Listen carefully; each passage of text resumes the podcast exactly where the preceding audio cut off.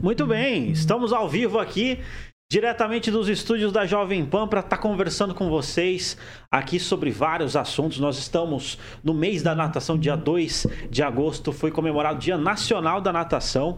E no no programa passado, no podcast passado, nós trocamos uma ideia ali sobre um pouco sobre natação e hoje nós estamos aqui na bancada com é, é, convidadas especiais aqui que vai estar falando pra gente aqui sobre natação. É, elas são conhecidas como as gêmeas da natação, são campeãs mundiais. Tá? Elas e também o pai empresário, vai ter um bate-papo muito da hora. Você que está acompanhando pelo YouTube já sabe quem que a gente vai conversar aqui. Eu acabei de conversar com vocês. Quem tá pela Rede TV, Daqui a pouquinho a gente vai dar mais detalhes dos convidados que estão aqui com a gente, tá? Então hoje o bate-papo vai ser muito legal, vai ser muito inspiracional. A gente vai trocar uma ideia aqui, vai ser um bate-papo muito descontraído aqui sobre natação, sobre superação, sobre esporte. Enfim, vamos trocar uma ideia aqui, vamos conversar. Participe. Você aí é sempre bem-vindo aqui na nossa companhia, aqui na Jovem Pan, não é? Mas antes da gente tocar a bola aqui, antes da gente começar a resenha, o bate-papo, eu tenho alguns avisos para falar para vocês. Primeiro aviso é em relação ao aplicativo SimChef, tá? Então, se você é, é de Maringá aqui, você é, tem costume de pedir lanche, de pedir comida via aplicativo, baixe o aplicativo SimChef, né? Um dos, um dos três aplicativos de maior alcance aí, um, é, um aplicativo de, de grande relevância aqui em Maringá. Então, pede lá é, é, baixa lá esse aplicativo, tenho certeza que você vai ter uma ótima experiência. Sim, chefe. Né? O outro recado, né, já que o tema é natação, falar para vocês sobre o CISC. Não sei se vocês conhecem o CISC, que é o Centro Integrado de Saúde do Cérebro.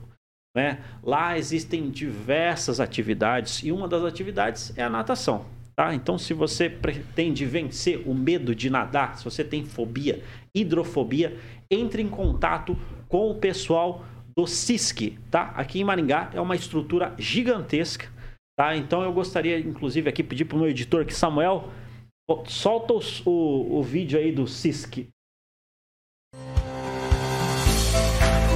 O CISC é um centro de saúde do cérebro e atua há mais de 13 anos em neuropsicologia, avaliação, estimulação e reabilitação das funções executivas como a atenção, concentração, memória e outras habilidades do cérebro.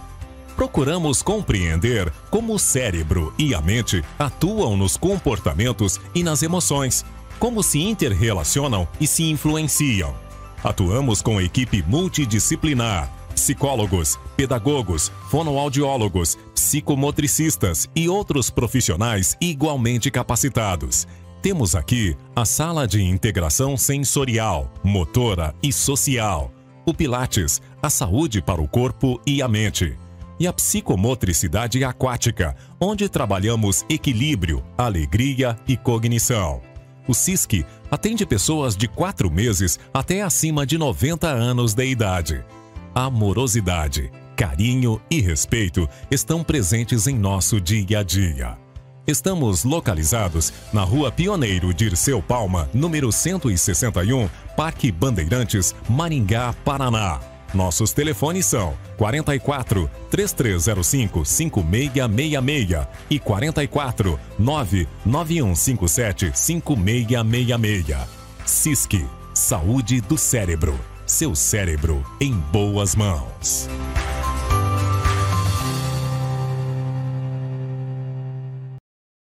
Muito bem, voltamos aqui. Vocês acabaram de conferir aí o CISC, vale a pena conhecer. Marca uma visita lá, agenda uma visita e conheça lá o CISC, Centro Integrado de Saúde do Cérebro.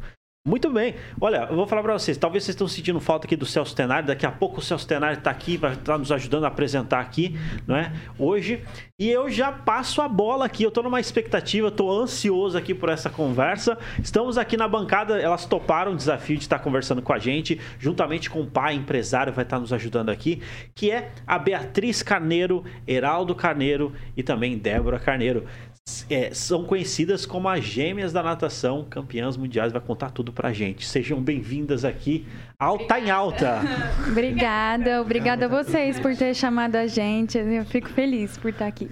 Da hora demais, meu. E, e eu vou falar pra vocês, é, talvez quem tava acompanhando pela câmera geral, tava vendo ali as medalhas, né, e tudo mais. Eu acho que é interessante começar falando, assim, da- da- das conquistas, né? Como é que foi isso? Vocês são conhecidos como as gêmeas da natação e tudo mais. E existem várias conquistas aí no portfólio, né? Sim. Não tem pai. Ajuda aí. Hoje o, o pai tá aqui pra nos ajudar aqui também, né? Pode falar pra gente aqui. É verdade. Começando por esse ano agora, há poucas semanas, né? Aham. A Débora voltou agora em junho. Ela Sim. teve a oportunidade de conseguir o índice para disputar o campeonato mundial, né? Em. Portugal. Olha E foi lá, a Beatriz infelizmente não conseguiu o índice, mas a Débora esteve lá representando Paraná, né? Aham. É, ela e mais um atleta do Paraná de Curitiba. Mas só a Débora conseguiu trazer uma medalha para o Paraná. Então a Débora foi a única representante do nosso estado que trouxe medalha do Mundial. E por, pa- por, por não ser uma, não foi três, né? Ela conseguiu duas provas numa prova individual Olha aí. e uma outra, e duas provas numa, no, no, no- nos revezamentos. Que legal, um hein? misto e o revezamento misto medley e um misto do 100 lift, né? Sem livre. Então foi uma proeza. Trazer três, três medalhas de mundial não é, não é coisa pouca, né? É uma- Não, é uma coisa assim é histórica. Fantástica. Aqui né? no Paraná isso não, não tem, né? Não tem. É, eu diria para você, eu tenho que a- na natação de 2020, do- dos últimos mundiais que eu saiba, não teve nenhum atleta do Paraná que trouxe medalha para o estado em prova tanto olímpico como paralímpico, né? Não teve. Então é uma é uma conquista sim para ser celebrada, comemorada, porque é um feito bem raro, né? Bem raro, Bem né? raro, não é fácil. E olha que nós temos atletas bons na natação, né? Temos o Clube Curitibano, Santa Mônica. Mas, assim, um atleta é, desse nível é muito pouco. Né? É raro, É né? raro, né? E, e, viu, Heraldo, você tá. A Débora, né? Isso. A Débora tá mostrando aí algumas medalhas. É Faz o barulho aí, Débora. Aí, ó. Barulho aí. Não, eu vou falar pra vocês. A gente nem combinou, mas a gente tá tudo de verde aqui, né? Verde, Ah, time amarelo. Brasil aí. É, Brasil, né? Brasil representa. Isso aí são medalhas mundiais. É, essas três que a Débora está segurando são as medalhas deste ano, né? Agora Certo. foi em junho, agora desse mês, em, na- foi em Portugal, na Ilha da Madeira. Olha aí. Funchal. É, o Brasil foi o melhor, melhor seleção lá do campeonato e a gente, graças a Deus, pelo menos o Paraná conseguiu ter três medalhas para comemorar, né? Sim. Um feito inédito.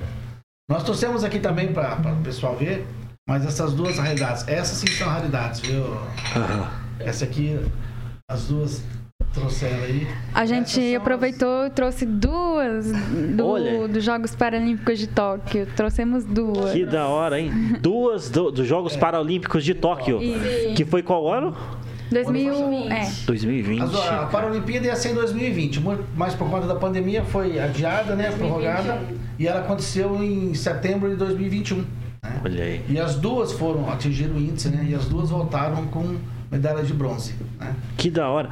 E Deixa- essa sim é uma verdadeira conquista, né? Porque eu acho que o, o sonho de qualquer atleta, de qualquer esporte, é disputar uns Jogos Olímpicos, né?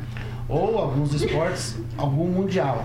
Então, só o fato de estar em Tóquio já é uma grande conquista.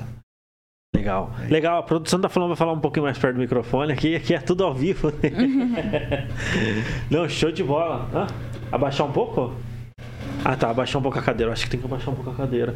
Mas olha só, a gente tá conhecendo aqui. Meu, eu acho que tem cada vitória dessa tem uma história pra contar, né?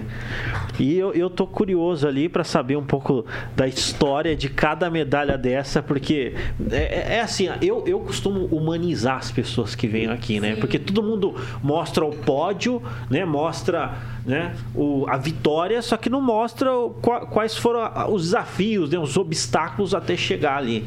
E com a ajuda do pai, eu queria, queria se vocês tivessem alguma, algum fato ali, no caso vocês estavam mostrando de Tóquio, né?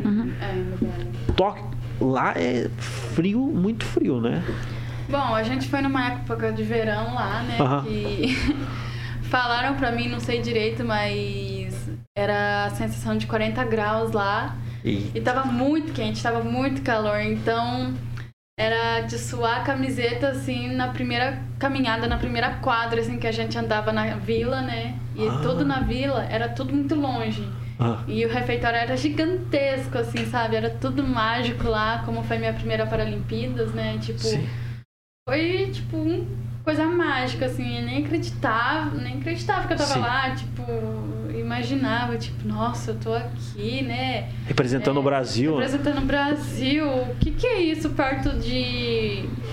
perto de é, seletiva e tal, né? Sim, Tipo, sim. na- no dia da seletiva, que eu falei, eu olhei pra trás no placar e eu falei, Jesus! Não creio que eu vou. Aí todo dia é, eu escrevia, antes das Paralimpíadas, todo dia eu escrevia num caderno que a psicóloga A nossa passou. rotina. E a gente escreveu toda a nossa rotina de treino, competição e tal, e tal, e um monte de coisa. ah. E isso foi me ajudando bastante a baixar a adrenalina e, tipo, foi um momento mágico, assim, nem acreditava na hora que, tipo, Nossa, mas deve ser mesmo, Na hora hein? que eu fui credenciada oficialmente Ah. pros jogos, aí eu liguei, eu não sei quem que eu fiz, que eu liguei pro pai e falei, pai, eu tô empolgada, nem acredito que eu tô aqui. E chegando lá, a gente foi. é, a gente não podia treinar durante os 14 dias, Sério. porque um médico lá da, da seleção foi positivado para Covid. Hum, E a gente ficou muito chateado, né? Tipo assim, eu falando, ah, não creio, sério que a gente vai ficar 14 dias sem treino, tipo, sem treinar, sem fazer tomada de tempo, nada.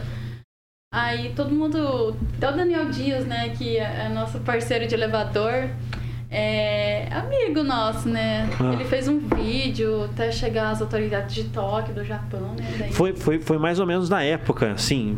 Foi 2020, tava a pandemia total e. É, e- e- você falou de Sim. humanização, né? Realmente, é, se a gente pensar no, no, no, no tempo, é, é, a, tanto a Olimpíada como a Paralimpíada, ela foi, ela ocorreu dentro de um cenário caótico que foi a pandemia do Oh. Covid, né? Então, é, eles foram muito prejudicados, né? Os atletas. Nossa. Porque a gente, é, ainda mais assim o Brasil, que é um país tão continental, tem Sim. até atletas de- dos mais diversos estados, né? Então teve alguns estados que a pandemia foi mais forte, então houve vários lockdowns, né? Então, assim, o, o- o nosso maior problema foi a treinabilidade, né?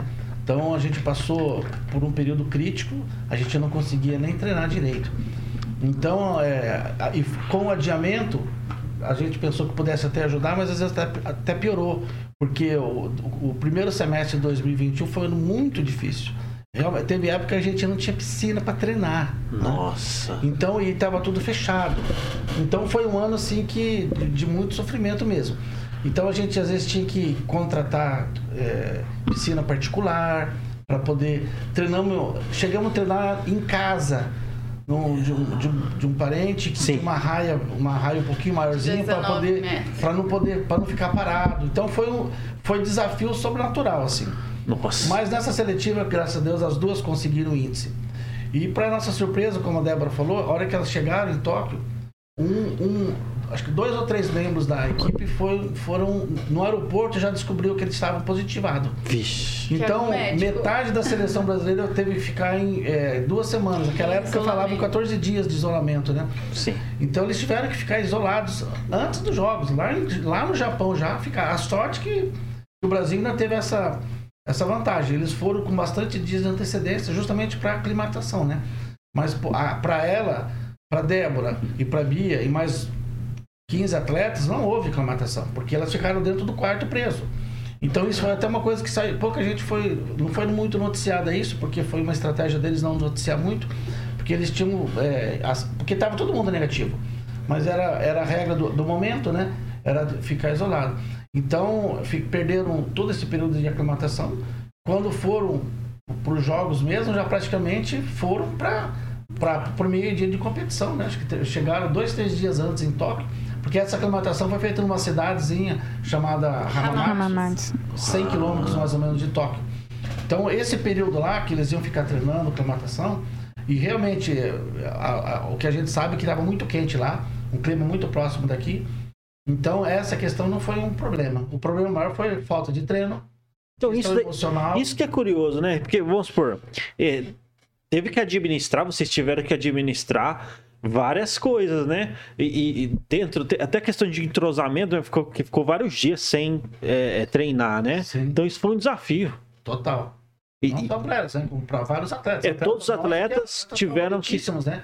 Daniel Dias, né? É, o, o exemplo disso, estava Felipe. Rodrigues. É, então foi muito sim, É, sim. Alguns, a- alguns levaram um pouco de sorte, que a prova foi foram logo. a- a- normalmente o Mundi- a Olimpíada são uma semana de, de- de jogos, né? Teve atletas que iam andar já no primeiro dia. Então não foi uma coisa muito fácil. Mas assim, graças a Deus que deu tudo certo, né? É, a prova principal delas é o sem peito, né? E é- foi a prova que elas conseguiram índice. E acho que foi no segundo ou terceiro dia, né? Olha aí. Foi. Interessante. Ó, o Celso Tenaz tá aí, ó. Ele chegando aqui, ó, é o que me ajuda aqui a apresentar aqui. Estamos. Bom com vocês? Tudo bem. Show demais. Ô, Show de bola. Estamos falando aqui, Celso Tenari, sobre as vitórias ali e tal. E, e, na verdade tá falando dos perrengues, né? Porque Bem, elas ganharam o Mundial em Tóquio, só que foi no período pandêmico. Posso pegar? As Olimpíadas, né? Paralimpíadas de Tóquio. Olha aí, pessoal. Paralimpíadas de Tóquio, Exatamente. não é? Estamos aí com as gêmeas da natação. E era pra vir de verde mesmo? não saquei isso. Eu também não Ninguém combinei, viu? avisou nada, veio eu, né? Aqui é Brasil. Até meu pai não veio de verde, ele veio de preto, meio azul marinho, sei lá que cor que é essa. Pois Sou é. meio daltônica, então.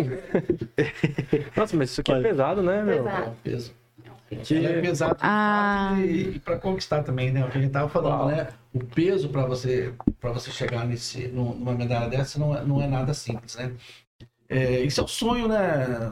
É o sonho de, de qualquer atleta é você ir para uma Olimpíada, né? E você ainda conquistar uma medalha. Então, é, eu diria para você que na história de Maringá, talvez maringaense de fato, eu não sei se teve algum que seja medalhista. Não sei se tem. Então, eu também, Na história eu não sei. É, eu também esporte. arrisco a É, dizer que isso é um marco na história. Pra cá, né? A gente sabe, o Vanderlei Cordeiro mora aqui. Sim, o Vanderlei. Então, mas, eu não- mas ah, elas nasceram em Maringá, treinam em Maringá, viram aqui os 24 E eu anos. vou da vida morrer delas. aqui. Os 24 anos que elas. Muito bom aqui, né? Elas, elas passaram aqui, elas treinam aqui com as nossas dificuldades, com as nossas carências, né? Com a nossa estrutura. Então, assim, elas são genuinamente maringaenses. E eu imagino que isso Então, traga uma luz eu Maringá, né? pro atletas. esporte, né? O fato de vocês terem saído, terem né, participado, chegarem e não chegou, eu imagino que traga uma luz pra isso, para as pessoas darem ainda mais atenção pro cenário É, maringaense. Meu pai falou do peso, né? É, de todos esses problemas que a gente passou lá em Tóquio e tal. E ainda fui a primeira a nadar. A primeira menina do Paraná a nadar o- as Paralimpíadas, né? Foi pelo revezamento 4 por 100 livre. E foi já foi assim, a primeira caída na água. Eu tava bem ansiosa um dia antes, né? E tipo, eu falei, não acredito. É dar uma ansiedade. Falar pra você, viu? Pra segurar é- essa questão emocional é uma coisa que também tem que ter uma preparação, É, né? e, tipo assim, eu fiquei tão animada, ansiosa. Eu tinha turbilhões, como se diz a música da Paula Fernandes, né? Turbilhões de sensações, né? Então, foi um momento super mágico, foi um peso pra mim, assim, que não cabe no peito até hoje. É, como foi a Paralimpíadas do Rio, que a minha irmã participou, né? E como é que é? Como é que é no caso? A, a, a Beatriz, vamos supor, vocês nadam juntas? É, é, é, é sincroniza? Eu, eu sou meio leigo nessa questão de natação. É verdade, seria é legal vocês particular? explicarem pra gente mesmo como é, É. que funciona certinho. É, como que porque eu me sinto funciona muito aí? leigo também. no Rio de Janeiro, que eu tava da, da Beatriz, vamos ver. Conta Tipo aí. assim, a gente treina todos os dias juntos, é, o mesmo nado todos os dias. É, só que na, bem na seletiva do Rio de Janeiro, que a gente participou da seletiva lá no Rio ainda, que foi a sede lá da- das Paralimpíadas, a Débora ficou com apendicite, né? Teve apendicite. Aí eu peguei o lugar dela, né? Porque ela, ela tava nadando melhor do que eu. Sim. Aí ela pegou apendicite, eu melhorei no meu nado, aí eu, tipo, Ela continuou treinando e eu internada no hospital. Eu falei, Bia, vai Sério, com, paga a apendic, sua. com apendicite. E aí ela, ela- é, daí, daí ela, ela nadou. Nadou, ela continuou Sim. treinando. Eu também fui pro Rio, mas eu não nadei, mas fiquei na arquibancada. Caraca. Nossa, o... Na verdade, essa história é porque assim, os critérios de convocação que o CPB faz, eles estipulam uma data para você fazer a seletiva. É, A CBDA funciona mais ou menos da mesma ma- maneira. É, Rio de Janeiro, a seletiva ia ser em São Paulo, né? É, e realmente, o que aconteceu? A gente estava numa, numa competição, elas estavam numa competição no Rio, e na volta, a, Beatriz, a Débora realmente teve um quadro de apendicite e ela teve que operar. A recuperação dela que foi lenta. né? E enquanto isso, Durou, a, a- Beatriz anos, continuou treinando normal. E a seletiva ia ser um mês depois. Então a Bia, ela, a Débora até conseguiu disputar a seletiva. Mas só a Bia que realmente Sim. Conseguiu isso. treinando. Né? né? É, eu vou até. Eu vou até. Isso só com 18 anos. 18 anos. Vocês estão quantos anos? 24. A gente 24. tem- é. Não, eu vou, eu vou até puxar uma curiosidade aqui. Daqui, vamos falar isso daqui, vamos falar sobre rotina, o que, que elas comem, o que, que elas. É, qual que é a forma ali e tudo mais. Né? Porque Mas é, come, o pessoal quer os saber. O pessoal quer saber, né? Porque tem curiosidade de saber, campeões mundiais. sim, sim. Mas, mas, cara, eu vou falar pra vocês. Vocês já foram. eh, Vamos supor, como vocês são gêmeas, vocês falaram de uma situação que. Ah, você teve apendicite e a Beatriz foi no lugar. Perceberam a Não, não é no diferença? lugar, né? Não, não é no lugar. Então, perdão, Ela- desculpa. as duas poderiam ter ido. Ah, tá. Elas, não são, elas são, entre aspas, elas são concorrentes, entre- mas se as duas conseguissem ir, as duas iriam. A Débora não conseguiu apenas. A Bia conseguiu. Então, a- a- aí ela foi classificada, com o índice ela foi classificada e foi convocada para disputar a Rio 2016. É, e ela realmente, ela foi a segunda atleta mais jovem da seleção. Cara. Uma menina lá do, do... Do Paraná. Gente. Não, foi Cecília, né, Bia? A Cecília é mais nova. A Cecília-. Não, mas de toda a delegação brasileira, a Beatriz foi a, a- a atleta mais jovem. Atleta mais jovem ali. E No caso ali. Foi ali... sozinha, né? Ah, Entendi. Sozinha. Sem a irmã. É, na verdade, assim, é, fui eu e um amigo meu, que também é intelectual, a gente abriu as portas, né? Porque como os intelectuais não nadavam ainda, É, fala, fala sobre isso um pouco É. depois, da, da questão de intelectual, para o pessoal esclarecer, né? Porque é, você está falando intelectual, assim, só para a gente ter uma noção disso daí. Como É que, que- funciona isso? É, a nossa deficiência, é, como se chama intelectual, a gente não consegue acompanhar pessoas, vamos dizer, regular. Certo. É, nos estudos, é, contar troco, é, contar Fazer a faculdade, essas coisas. Sim, entendi. É, tipo, contar é, horas no ponteiro normal, a gente não acompanha, assim, digital a gente consegue, porque é mais fácil, acaba sendo mais fácil. Sim. Aí é, a gente foi descobrindo a natação e foi a única coisa que deu certo, que mexeu com a nossa cabeça, que também entrou matemática na nossa cabeça. Foi a única, foi assim, Legal. foi o que pressionou e entrou na nossa cabeça. E Ajudou. hoje ajudou bastante. Caraca, hein? Você vê, a natação, o esporte, ele, ele tem uma É, força. deixa eu linkar, já que você falou nas deficiências. Sim. É assim, o esporte paralímpico, é, é, ele, ele, ele congrega três deficiências. A deficiência física, as Sim. deficiências visuais e as intelectuais. Deficiência física, a gente, na natação, a gente chama de categoria S, né? Então vai do S1 até o S10. S1 Ah. é a deficiência mais grave de todas. E a S10 é uma deficiência bem leve. Aí vem as deficiências visuais, que é S11, S12, S13, que vai do cego total até o cego até 20%. E aí tem as deficiências intelectuais. As deficiências intelectuais, elas, elas aglutinam lá todas as pessoas com síndrome de Down, os autistas e quem tem uma deficiência intelectual pura, que é o caso delas. Sim. Deficiência intelectual pura, só para fazer um- um- uma aspas aqui, é, às vezes as pessoas pensam que você tem um déficit de atenção ou hiperatividade. Isso não é. Antigamente se falava assim retardo mental. Essa é a deficiência intelectual é nada mais é que um retardo mental. Sim, sim. Então, mas é um termo meio pejorativo que está caindo em desuso, graças a Deus, porque realmente é um termo meio Sim, sim. não é um, um termo ideal, né? Sim, sim. Então, essa deficiência intelectual, o esporte para desporto. Então, existe pessoas com deficiência intelectual. Eles têm dificuldade em muitas coisas. Então, não é apenas uma, uma perda de concentração ou um déficit de atenção, não. É algo muito sério. Então, alguma coisa, alguma. É, é só vocês imaginarem o que é um Sim, para você entender. A mente de um Down é a mente delas. sim. O autista de alto nível só, o de pequeno, eles, ca- eles têm uma deficiência tão grande que às vezes eles não conseguem nem praticar esporte. Mas aqueles de alto nível, eles conseguem praticar, são concorrentes deles. Então, essas três classes, o 14 o S14, né? Que engloba Down, autista e, o S, e eles concorrem entre si. Entendeu? Então, é, é difícil pro Down ganhar delas, numa competição normal, óbvio, porque eles também têm perda é, física, né? O. Os autistas, eles ganham delas, porque eles são tão pró- próximos de uma normalidade biológica que eles acabam tendo um desenvolvimento muito próximo de um atleta sem deficiência. E você pode pegar, você falou de autista, o, jogador, o melhor jogador do mundo, o Messi. É autista. Ah, o Michael Phelps Michael. Michael, olha aí. também tem um, um nível de autismo. Então, assim, é- essa classe, S14, que é a classe delas, congrega isso. Então, e teve uma. O, o- o mundo ficou alguns anos sem disputar é, as competições de, de- do S14, por uma questão de, de fraude que houve numa Olimpíada lá em Barcelona. Então, eles estavam votando. Então, é, a Bia e o Felipe Caltran foram os dois primeiros atletas do Brasil a disputar uma competição. É. E na reabrir a competição, né? A gente abriu as portas para os S14, que é intelectual, a gente abriu para a gente voltar a competir. Olha aí, Nossa, interessante. Então, foi muito Eu abri, importante. eu abri as portas das Paralimpíadas e do Mundial.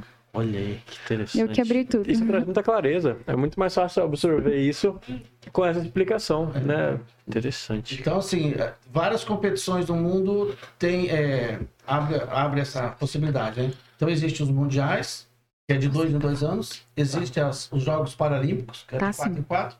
E existe também os Pan-Americanos, que também acontece de quatro em quatro anos, né? Nunca no mesmo ano. É, então, a história delas internacionalmente, a, a primeira competição que, por incrível que pareça, a primeira competição mundial mesmo que ela participou foi a Bia. Foi numa, já numa Paralimpíada, né? Olha Antes só. disso, elas disputaram um Open, né? Que, que não deixa de ser uma internacional.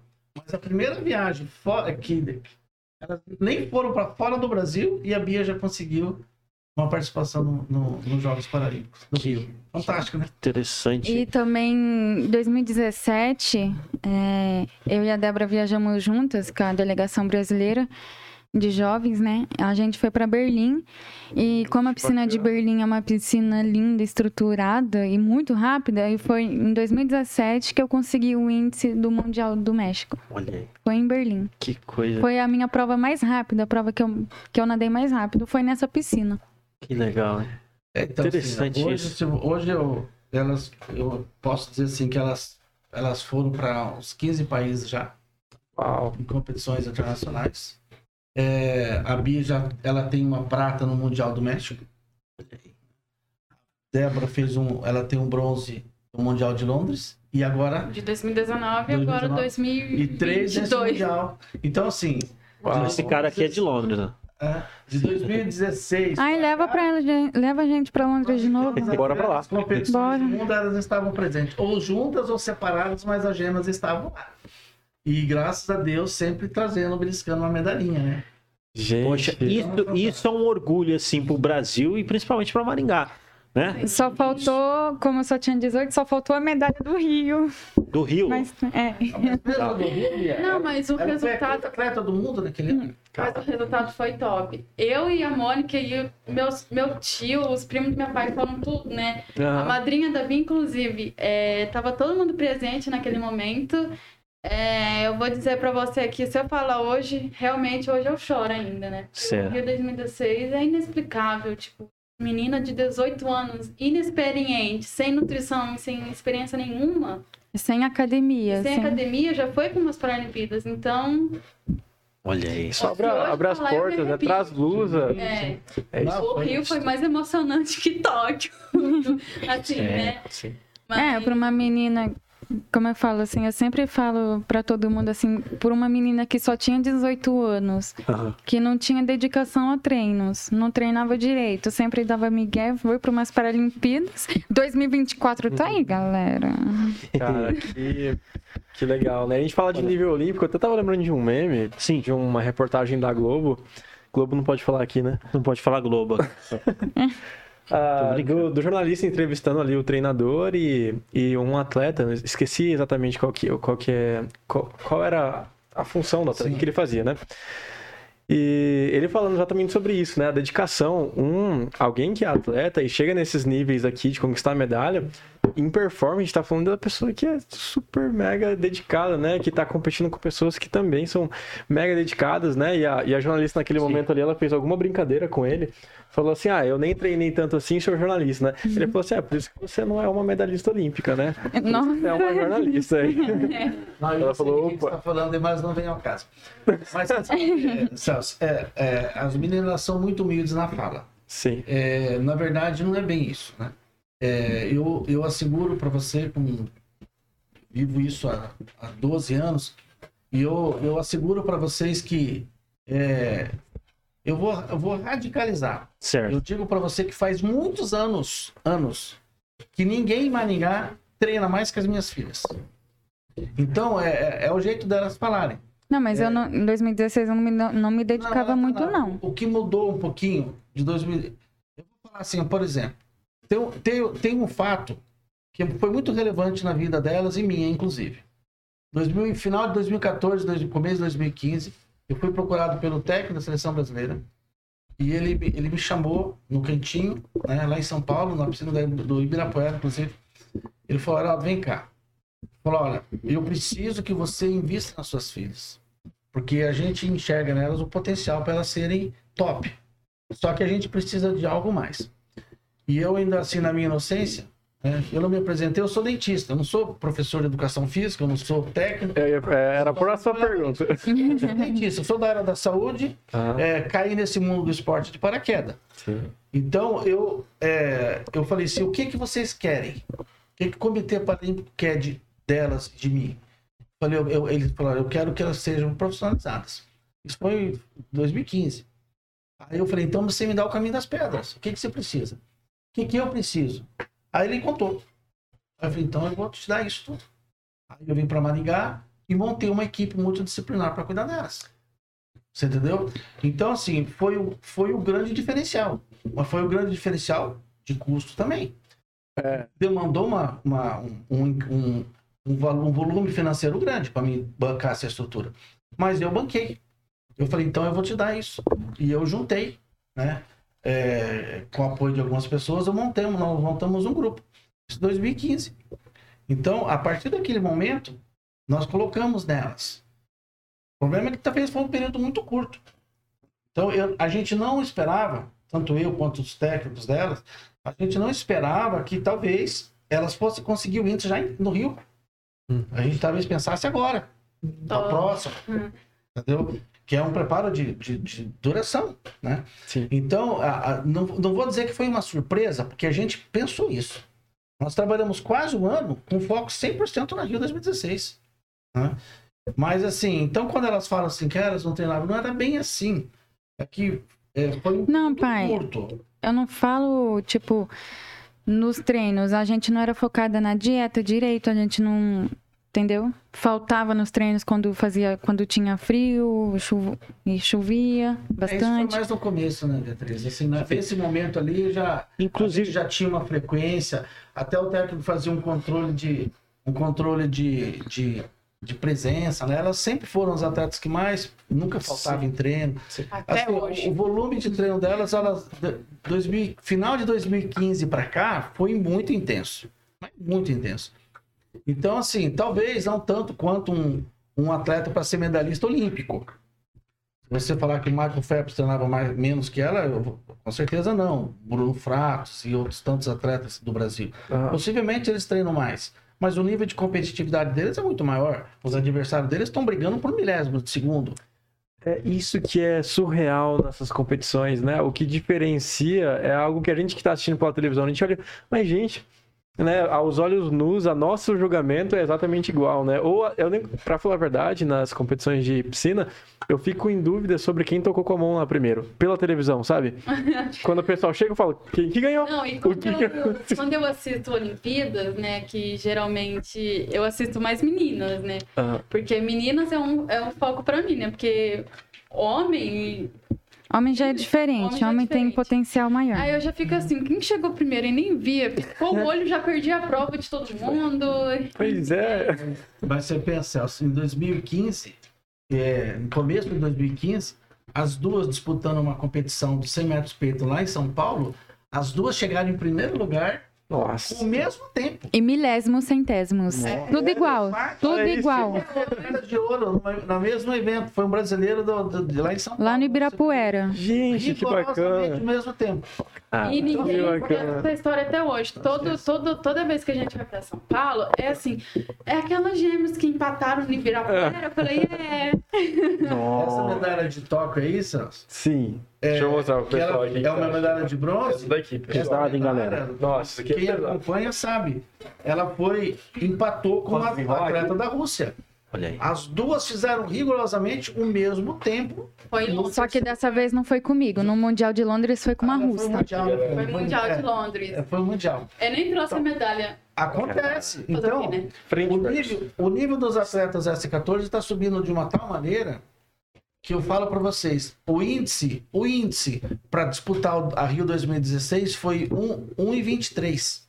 Para disputar a Tóquio foi 1,17. Olha, Olha, e quantos segundos teve que baixar? 7 segundos em 4 anos. olha aí. Por isso que a Bia não conseguiu índice E o para índice- e o- disputar o Mundial agora. Foi um- um- é muito, muito E forte. o índice desse, de, Entendeu? É desse. Mundial foi 1,17 e 34. 34. O tempo mais abaixo dessa E, medalha aí. eu- e, e tem essa curiosidade também. Eu não consegui o índice desse Mundial agora também. Eu consegui pelo, ir pelo revezamento. Olha aí. Explica pra tenho mim, por favor. Só pra nadar. mim entender. Eu, eu imagino que seja, mas só pra mim ter certeza. Como é que funciona? Você tem que nadar num tempo O índice- X. O, índice, o É, você tem comitê, que nadar pelo índice. o comitê estipulou uma, um índice.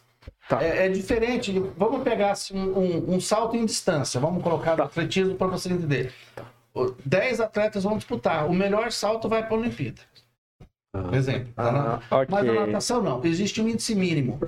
Então, os- o, é o comitê brasileiro que determinou o índice do Brasil. Assim como o comitê dos Estados Unidos definiu dele, da França dele. Mas o Brasil determinou que um atleta S14, elas, para ir para uma Olimpíada, ela teria que nadar a 1,17. Esse é o mínimo. É, é o mínimo. É. Então elas têm que nadar 1,16, um, um, abaixo disso. Tá. Então, é, e aí você tem uma competição lá, normalmente foi em São Paulo, né? Então vai lá, 15, 20 atletas disputando, entendeu? É, quem conseguiu índice, vai, vai para os jogos. Se, se 10 pessoas conseguirem o índice, Aí, aí pode complicar a vida deles, eles vão ter que escolher o melhor. Mas raramente nem completa. Para você ter uma ideia, em Tóquio foram 35 atletas da natação, Tá. entre homens e mulheres, todos. É, 27, se eu não me engano, só conseguiram índice. Os restantes foram pelos revezamentos.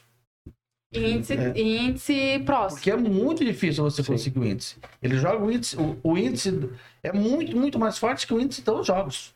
Ah, entendi. Entendeu? Entendi. Então, assim, o Brasil conseguiu o índice para agora para esse mundial agora de Portugal aí, que a Débora trouxe três medalhas, elas as duas não conseguiram o índice. Elas ficaram menos de um meio segundo atrás. Então foi muito difícil. A Débora, ela tem, ela tem o segundo melhor, teve o segundo melhor tempo dos 100 metros livres no Brasil. Então ela conseguiu o direito de disputar o revezamento.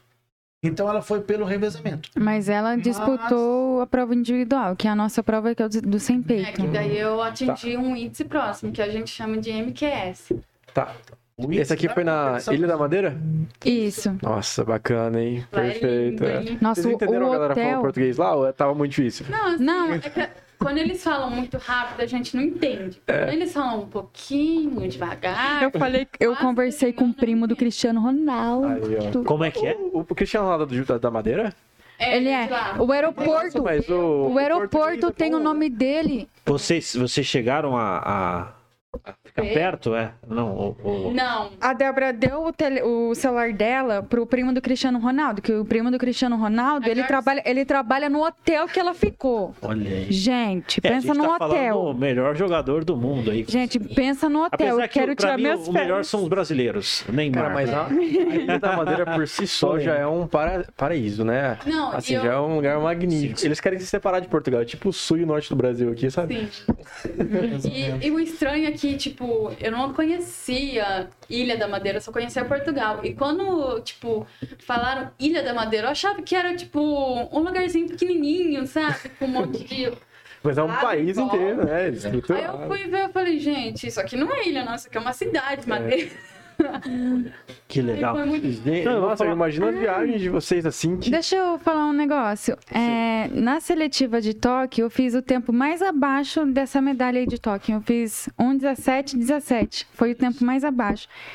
E eu achei que eles iam Caraca. pegar esse meu tempo pra ir pro Mundial, mas não pegou. Não Então. Mas deixa eu falar uma coisa pra vocês. Regra, né? É, mas tinha tudo pra dar errado, né?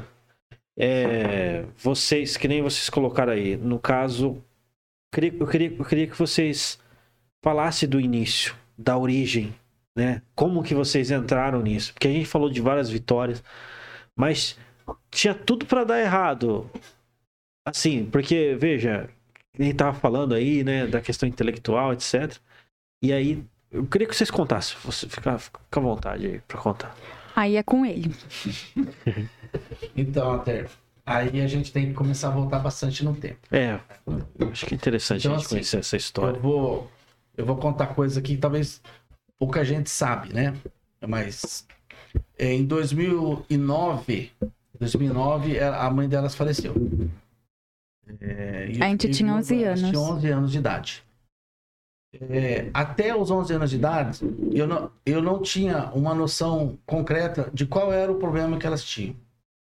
É, porque a deficiência, esse problema cognitivo que elas têm, já começou com 5 anos de idade. Então, desde os 5 anos, elas têm, é, apresentou essa dificuldade de aprendizagem, é, de, um nível muito forte, muito grave, e a gente tentou, de todas as maneiras, descobrir, desvendar esse mistério todo. É, por isso que eu falei lá no começo que não tem nada a ver com déficit de atenção nem hiperatividade. É outro tipo, É algo muito mais complexo. Complexo. É, então, o que, que aconteceu? É, eu, nós paramos de investigar porque a mãe delas ficou doente, né? Teve um câncer, e a gente ficou um tempo tratando. Com a morte da minha esposa, eu passei e falei, agora eu vou descobrir a fundo o que, que elas têm. Então, eu, eu corri atrás, né? Fui para vários cantos aí, eu entrevistei, fui fazer consulta com muitos médicos, psiquiatras, neuros, etc, etc, até a gente, alguém bateu o martelo. Com essa batida de martelo, eles definiram essa, é, esse Deficiência. quadro de deficiência intelectual, que na época a gente falava retardo mental. É, elas nadam desde pequenas. né? Com três anos eu coloquei elas numa piscina para elas aprenderem a nadar para não morrer afogado, por questão de sobrevivência academia mesmo, né? Começou lá na Semos, uma Lá na academia Maringá. bacana. Legal, legal. Então, assim, aprenderam a nadar direitinho e tal. E em piscina doméstica, elas, elas passou a infância delas. Sempre com a- estudando por inclusão de ensino, por dificuldades, enfim, enfim. Com a morte da esposa, eu sozinho, eu falei, agora eu sou 100%, 100%, né? Então, uma das coisas que eu pedi ajuda da, da, da escola foi, para mim aliviar o contraturno, fazer atividades extras. Foi aí que começou tudo. Porque uma das atividades foi a natação. Nós colocamos elas numa academia para matar o tempo. Contraturno mesmo. Porque eu sou dentista, eu tinha que trabalhar. né? E eu sozinho. Então, esse foi o start. É, com alguns meses lá, o, pessoal da academia já me chamou no cantinho para bater papo. Falou, vamos investir mais? Porque ela, a gente está enxergando que elas têm muito potencial é, de nadar bem. Vamos dar treino, fazer alguma coisa mais, pensar em algo mais sério. E aí eu falei, então tá, o que, que a gente faz? Aí eles deram algumas dicas para mim. Tinha uma pequena competição entre academias em Maringá. Aí eu peguei aquela competiçãozinha lá. Elas nadaram as principais provinhas ali, da, da época, elas tinham 12 aninhos, né? E aí eu peguei aquele tempo. Só que os nados eram ruins, misericórdia. Elas andavam bem fraquinho, né? Mas assim. Péssimo! Eu Era péssimo. tempo. Aquela era a verdade que eu tinha com 12 anos. Aí eu falei, agora é comigo. Aí eu comecei a tentar entender o que era, o que, quem eram elas no cenário. E aí eu, fuçando na internet, obviamente, Procurando os É. tempos. fui fuçando ali até achar algum, alguma- um fiozinho de esperança ali. E eu consegui descobrir que tinha. O, o movimento paralímpico tinha pessoas iguais a elas. E, e eu, de posse naqueles tempos, eu falei assim, meu Deus, né? se elas andar isso numa competição brasileira, elas vão ganhar. Não deu outra. Olha só. Peraí. Então eu tô com o cavalo passou na minha. Uhum. Passou, não, passou encilhado, como diz. o Passou, gaúcho. é, aham, sim. O cavalo passou ensinado. Eu falei, eu vou montar nesse cavalo e vamos embora. Aí, em 2013, elas disputaram a primeira competição, né? Em São Paulo. Ah. Quantas medalhas você ganhou, bicho? Primeira medalha? Você lembra? Lá no Olha, Corinthians. acho que umas Elas voltaram três, com três medalhas de ouro da primeira competição. três, é. Foram campeão brasileira na primeira competição. Olha só. Entendeu? E ali deu start, ali Não, falou, apareceu, mudou tudo. Ah, mudou. Então, assim, é, aí teve a questão acadêmica no meio de tudo isso, né? A escola me ajudou demais. Realmente, elas estudaram a vida inteira por inclusão de ensino. Eu nunca vi minhas filhas tirar nota boa. É, teve uma época que nem prova mais elas faziam, passavam por conselho, aquelas coisas assim que vocês devem ter um pouquinho de noção. Sim. Então, esse foi o start, né? Começou ali. E em 2014 elas começaram, continuaram essas, essas disputas. E aí a gente fez o quê? Levamos ela para treinar verdadeiramente, né? Aí a gente achou uma associação em Maringá, a PAN, né? Vou falar. Ah, E, e aí elas começaram, começaram a treinar. E aí começaram a treinar todo dia, todo dia, todo dia, todo dia. E É. nisso era ouro, prata, prata, ouro, ouro, prata, ouro, ouro. Chega até a embolar a língua. Tanto... hum. Então, assim. Fica até sem graça, né? Mais um ouro aqui, mas- arrastando. Então, e realmente, elas. é, teve uma época que. que Existem duas federações que, que, que cuidam da, da natação para deficiência intelectual no Brasil. Uma chamava Abidem, hoje é, é- é CBDI. CBDI, e tem o CPB, que é o Comitê Paralímpico Brasileiro. Dois trabalham meio que em parcerias, né? Mas então existem algumas competições pela CBDI e outras competições pela CBB. No mundo é também a mesma coisa. Existe o IPC, que é o Comitê Paralímpico, que organiza, organiza o Mundial e as Olimpíadas. E é existe a Virtus, a, a Virtus Mundial. né? Só disputam aí pessoas iguais a elas. Só Down, autista e, as- e, e, e, Intelectual. e intelectual. Olha só. E elas, e elas foram disputando as duas competições, né? As duas competições, simultaneamente. É, e e outra- outras categorias não tem. Físico, visual é só o Comitê Paralímpico.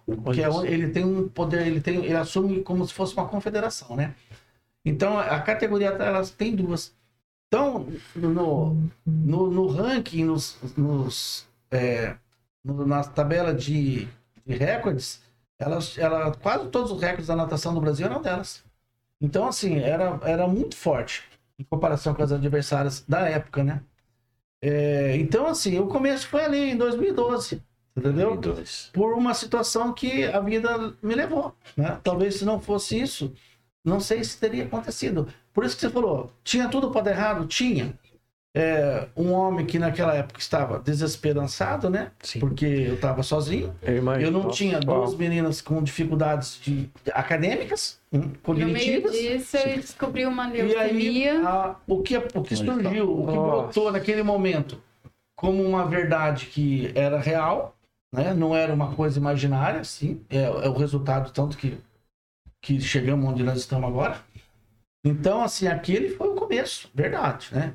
Começo, falei, eu, romanticamente você podia dizer que o começo foi lá em, quando elas eram pequenininhas, que eu Sim, coloquei, sim. mas não, na verdade que lá a gente colocou por uma questão de sobrevivência, Aham. como acho que todo mundo tem que saber nadar, né? Minha mãe fez a mesma coisa, colocou a gente no clube Sim. lá, falou, tem que aprender a nadar Uma pra se cair na que- água e não morrer. Como você vai colocar um filho teu pra fazer uma escolinha de futebol, então para ele talvez ir pra uma Copa do Mundo, para ele aprender a jogar futebol, É. ou no judô. Se divertir no mínimo, Exatamente. mexer o físico. Então, assim, é, a coisa tomou esse vulto depois da morte da mãe né? Por uma questão de logística minha, né? Pela aquela questão do momento, né? É, e aí foi onde a gente começou a correr atrás. Né? E eu fui mesmo, eu não falo para você, eu, eu fui tanto assim que teve vários momentos da minha vida que eu abri mão da minha profissão, né? É, e como abro hoje uma boa parte do, da- da- Do do tempo, né? É, eu abro mão para cuidar delas, porque é, elas demandam uma, uma gerência total da vida, né? Sim. É, desde as pequenas coisas é, até grandes coisas, são tudo eu que, eu que Ou administro, seja, né? Eu dou trabalho.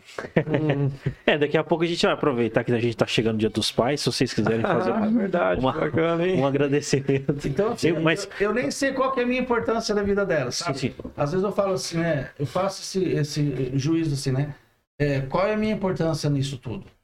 É, eu acho assim, é, é tão difícil falar, Porque eu acho assim, eu, eu sempre falo, eu não fiz nada mais que um outro pai não faria. É, eu não sei. Ou que é, nenhum outro pai deveria fazer. ou, é, né? eu acho que todo pai te- deveria, no mínimo, pensar igual eu pensei. Uhum. Porque talvez é muito fácil, né? A gente às vezes deixar uma pessoa com deficiência às Em vezes, casa. dentro de casa. É mais cômodo às vezes para a família ter alguém que cuida enquanto os pais vão viver a vida deles. É muito mais fácil eu curtir com a minha esposa, né? viajar e deixar alguém cuidando de uma pessoa dentro de casa, né? É talvez até mais barato. É, eu achar alguém para cuidar das minhas filhas e eu vou viver minha vida. É. Então eu poderia ser hoje talvez um dos dentistas mais renomados desse Brasil, mas eu abri mão muito e abro ainda para estar com elas. Então assim, eu não nado para elas. Eu não, eu não faço nada dentro da piscina. A gente É. que leva ele pro mundo. ah. É. Então, é bem isso. Eu falei isso essa semana. Eu falei, ó, algum tempo atrás, é, eu tinha que levá-las em tudo. Hoje elas estão me levando pro mundo, né? Ah, Legal. Assim. é, Legal. Já O dentista mais famoso. foram pro Peru já, a gente competindo. Não isso, isso é legal, né? Porque às vezes, de repente, tem gente que tá sem esperança nenhuma, tá, tá numa angústia. Então, né? é, Total E, e, poxa, tem como dar a volta por cima, tem como, né? Você achar o seu papel, achar sua vocação, né? E isso ano que vem vai ter Parapan Mundial, gente. Se vocês quiserem, eu tô convidada. O... Aí, ó, bora, hein? Onde vai ser? ao contrário, né? O Mundial vai ser primeiro Manchester, Manchester. Aí depois no Chile. Olha só. Partiu? Partiu, vamos lá, bora Do lá. ladinho, aí. E 2024 Esse aqui é nacional, Ele tá Manchester direto é pra Londres, Chega.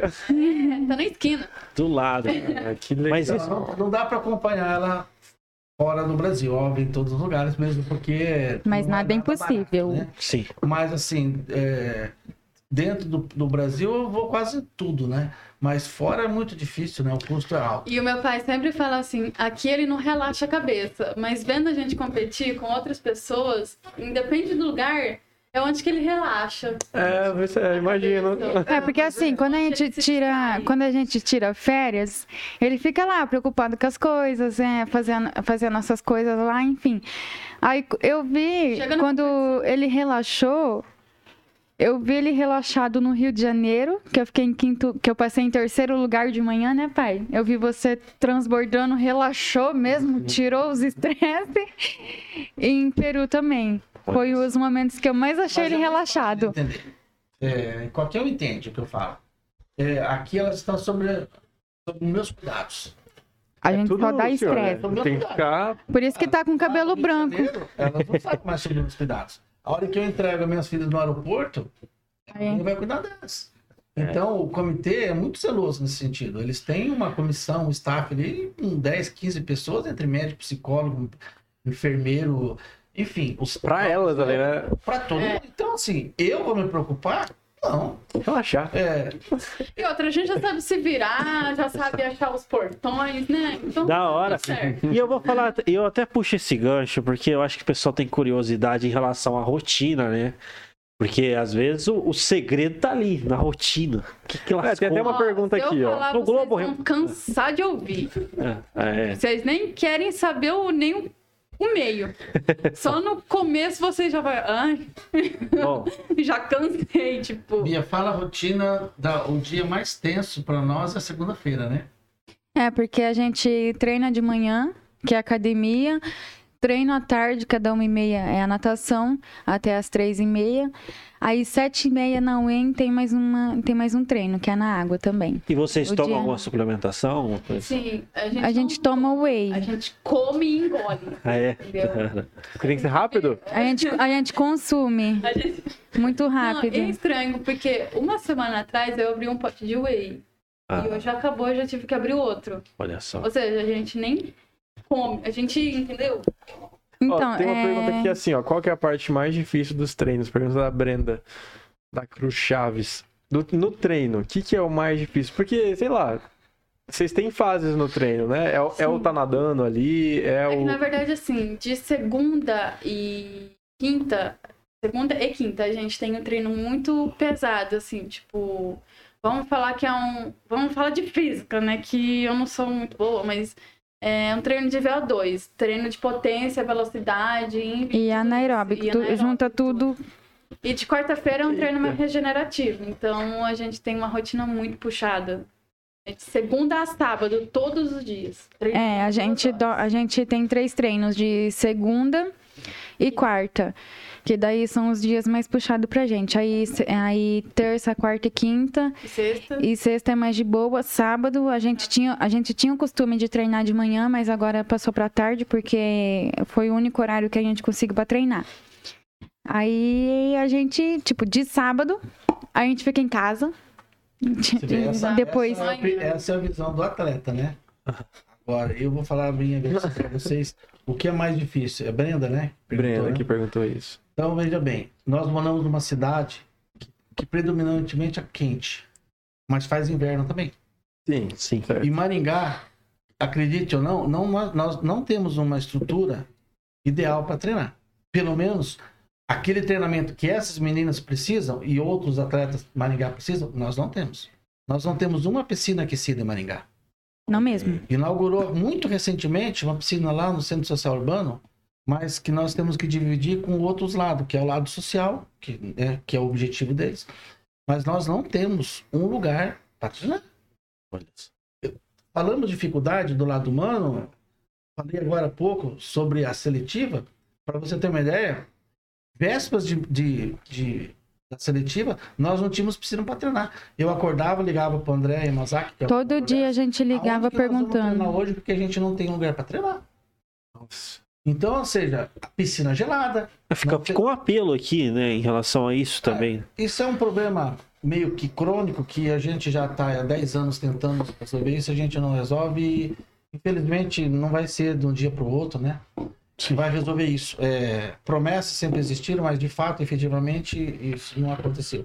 Então, assim, para mim, uma- uma- o meu maior problema que eu tenho hoje para dar para as minhas filhas é, é estrutural. Acho que é a base, né? É, a piscina porque é Isso. O atleta precisa. O que um jogador de futebol precisa ter? Um campo de futebol. Pois é. E uma um chuteira. tem que ter uma quadra. O que, que um jogador de vôlei de praia tem que ter? Uma quadra de areia. Um jogador de tênis, uma quadra de tênis. Nós não temos uma natação o ano inteiro para treinar. Então nós treinamos na estrutura da Vila Olímpica, que tem uma piscina olímpica lá, top, porém, é gelada, no frio. Azulejo todos Então, quebrados. assim, moral da história, o que que sobra para nós? É essa dificuldade. Então a gente tem, tem dia assim, por isso que a, a gente tem dia que vai em três lugares treinar. De manhã num, à tarde outro. aí À noite tarde não outro. Pode ir porque a água tá gelada. Então, assim, No esse outro é um dia, treino problema. cancelado. Então, nem eu falo assim, né, questão de suplementação. Isso é importante, sim. Mas hoje eu me preocupo muito mais em dar, a melhorar a imunidade delas, Olha só. Para elas não pegar gripe, resfriado e tossir, Certo. do que necessariamente potência. É óbvio que, o, graças a Deus, o treinador, o nutricionista dela, o fisioterapeuta pensam nesse outro lado, né? Sim. Então, assim, eu não tenho condições hoje de dar para as minhas filhas, na nossa cidade, a estrutura que elas merecem. Porque eu acho que um atleta, parentes, desde 2017, Alter, 2017 para cá, todos os anos elas terminaram entre as seis do mundo. Ou seja, desde 2017, as minhas filhas são top 6 do mundo. Pô, pasme. Treinar onde? Na vila. É, véspera de uma competição como o Tóquio, treinar na, na- na casa de um parente, porque eu não tenho uma piscina para mim treinar na minha No cidade. caso, a gente tinha que agradecer Então, ele porque ele ofereceu a piscina dele pra gente treinar. É o então. mais difícil que tem, é isso. Entendeu? É, é a treinabilidade, é, é, é a estrutura. Nós temos academia maravilhosas aqui, academia maravilhosa aqui. Nós temos uma equipe multidisciplinar extremamente competente. É, o nosso treinador é top, entendeu? O que falta pra gente é isso. Então, não é tanto só questão de nutrição, de academia, de personal. Isso a gente tem, graças a Deus. E bons. Suplementação. Até a gente se conheceu, né, Altair? Por intermédio de uma empresa parceira nossa, né? Sim, sim. Que, que, que é um patrocinador nosso, né? Das meninas, né? Referência, inclusive, vale a pena dizer aí, né? E tá vocês- ajudando muito. Vocês é, tomam, né? O whey.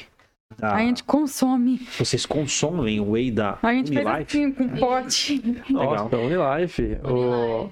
Roberto Berton veio É. aqui, maravilhoso. É porque ele tem uma Nossa, história que- inspiradora também, a gente aprende. E a gente também é capa de revista, né, da licença. É da hora demais.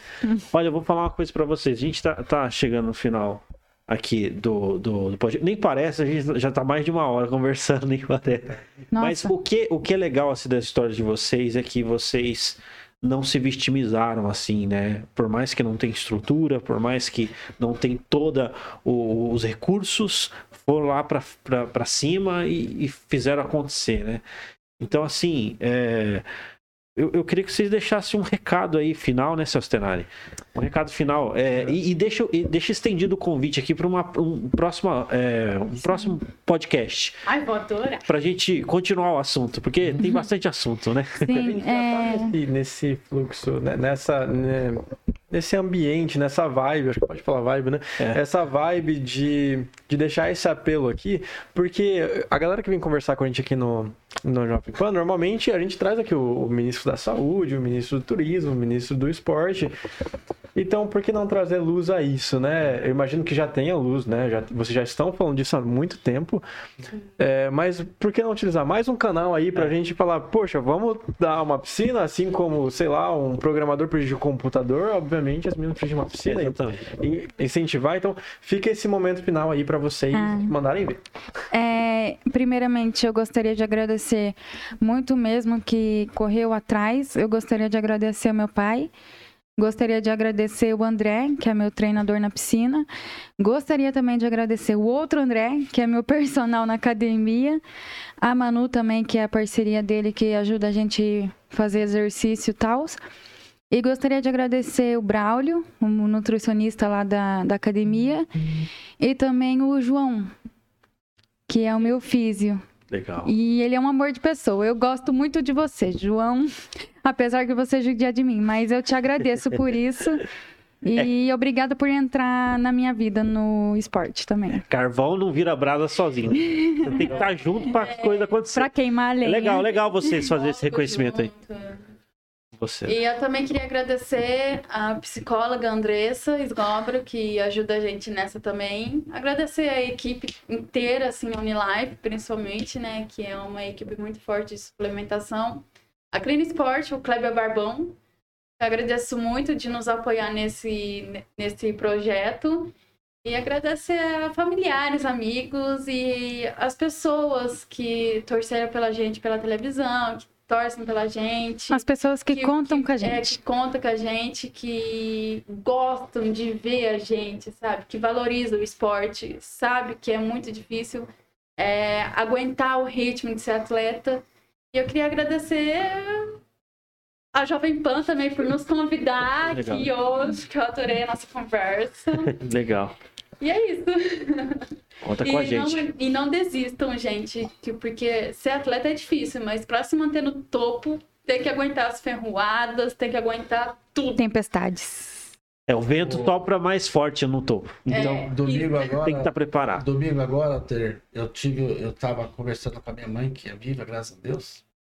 E aí eu fiz um, um comentário para ela assim, que quando um- um- um- uma família, um casal, ah, é, tem um filho deficiente dentro de casa, é, a gente fica meio que refém, né? Eu falo assim, você fica numa prisão perpétua. né? É, então, assim, até o fim dos meus tempos, eu vou ter dentro de casa duas meninas com deficiência. É, e as pessoas às vezes não se dão conta disso. Sociedade, de maneira geral, às vezes não dá conta. Eu sempre brinco quando ela fala, você fica com as minhas filhas duas horas por dia, eu fico 22. Apenas uma conta matemática, né? É, eu proponho a você um dia a gente trocar ideia sobre a pessoa com deficiência. Porque é, é, nas entrelinhas nós falamos isso aqui. É, ao longo da minha vida, eu, principalmente com elas, a única coisa que eu não fiz foi esconder minhas filhas. Meu objetivo é, se eu tivesse um filho mega inteligente, eu queria que ele passasse nos melhores vestibulares do mundo, estudasse nas melhores faculdades do mundo. Não é porque as minhas filhas têm deficiência que eu vou deixar dentro de casa, ao contrário disso. Eu corri e vou continuar correndo o máximo que eu puder para levar as minhas filhas no mais alto do- lugar que eu posso dar para elas. É, porque isso é a minha visão, é minha, a minha visão e a minha função como pai, né? Então a mensagem que eu queria deixar para vocês é, ela já agradeceram a todo mundo, agradecer a você por dar a oportunidade de mostrar isso para as pessoas. Não se chega sozinho a lugar nenhum. Deu, é, tudo é muito difícil. A vitória de um pai quando vê um filho se formar numa faculdade não é maior que a minha. Por tá- ver minhas filhas trazendo uma medalha para o nosso país, para nossa cidade, para minha casa. É, é igual. né? Então, assim, agradeço o convite e me proponho a vir com você um dia para a gente trocar, bater nessa tecla. Porque ó, nós estamos agora, ó, dia 22 é o dia da pessoa com deficiência. Dia 22 agora de agosto? Isso. É, Olha aí, deu tudo dias nós temos, nós temos, ó, foi o dia da natação, né? Então, assim, a gente tem muita figurinha para trocar Legal, para convidar a pessoa com deficiência para vir para o esporte, para incluir eles, com certeza. porque há uma desinclusão total na sociedade. Então, acho que a gente tem muita coisa para trocar figurinha com os ouvintes. Com certeza. Não, legal demais. Você vê uma resenha inspiracional. Muito obrigado aí. Eu acredito que foi um orgulho, tanto para Maringá para o Brasil, não é? Campeãs mundiais aí, Paralimpíadas, contaram a história. O pai aqui ajudou a gente fazer esse programa. E eu deixar registrado aqui a minha, meu agradecimento por vocês terem topado esse desafio aqui de estar conversando com a gente, né, seu Stenar? Sim, demais. Nossa. Da próxima vez não precisa nem pedir. Eu só venho, só chego. É só a gente chegar. Combinado, hein? Tá gravado, tá Vamos pra alguma competição, vocês vão sair, só fala, fala com a gente. Fala assim, ó, a gente quer e aí pra Falando gente quer falar sobre em, isso. em competição, dia 20 e 21 a gente vai estar em São Paulo agora de agosto, competir brasileiro só da nossa categoria. Da nossa conta, né? Legal, legal. categoria. Olha, sucesso pra vocês aí, né? Que Deus abençoe bastante. Sucesso a pra nós, né? Porque elas ganhando, o Brasil tá ganhando. É Gente, verdade, é verdade. Vocês pegaram na medalha. Se sente orgulhoso. Exatamente. No peito, Não vou nem lavar a mão. isso, pegar no... Vou nem lavar a mão, né? Isso é- Não, não pode não lavar a mão. Mas eu vi isso de uma grande campeã, não vou só, só citar o nome, dizendo isso, né? Uma pessoa chegou assim, eu tava do lado dela, falou, posso pegar na medalha? Assim, essa medalha é sua.